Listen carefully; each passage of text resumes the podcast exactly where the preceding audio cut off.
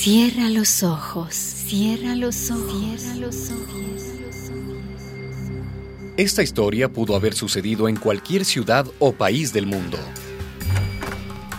Mami, mami, ya llegué de la escuela. Hola, mi chiquita. ¿Cómo te fue? En las clases bien, pero me duele la cabeza. ¿Otra vez? Sí, mami. Qué sí. raro. Estos dolores están muy frecuentes. Después de ir al médico, Cynthia comenzó a utilizar lentes con un aumento considerable. Le había disminuido mucho la visión y a eso se debían los dolores de cabeza.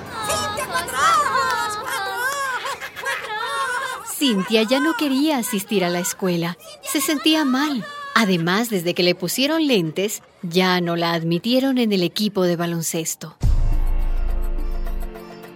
En el mundo, 180 millones de personas padecen deterioro visual. De estas, entre 40 y 45 millones son completamente no videntes y en su mayoría viven en los países pobres. Naciones Unidas ha desarrollado normas para proteger a los grupos más vulnerables, como los niños, las niñas y las mujeres. A pesar de esto, las personas con discapacidad todavía no cuentan con una legislación internacional. Yo. Yo perdí completamente la vista. Del todo. Y eso fue. Eso fue por un accidente de tránsito. Si les contara. Me despidieron del trabajo, me votaron. Han pasado cinco años. Cinco. Y aún no consigo empleo. Los invidentes son víctimas de la discriminación social, pero también de otro tipo de discriminaciones. Falta una planificación urbana que tome en cuenta las necesidades de los no videntes y otro tipo de discapacidades. Sí, yo nací ciega, con ceguera total. Y te voy a decir cómo funciona esto. A ver, cierra los ojos. Bien cerrados.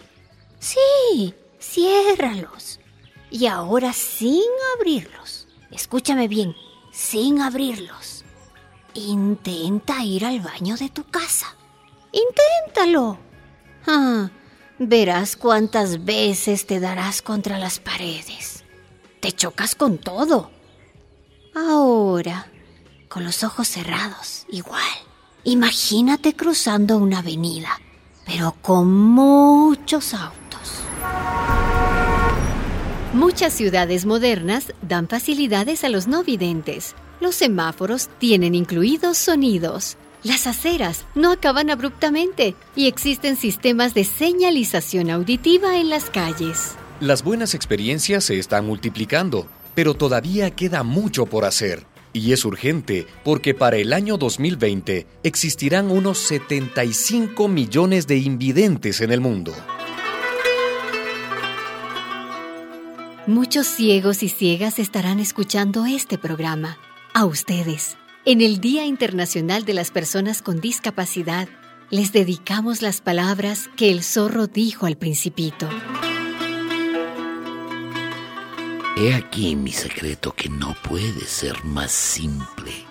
Solo se ve bien con el corazón. Lo esencial es invisible a los ojos. Una producción de radialistas.net y esta emisora.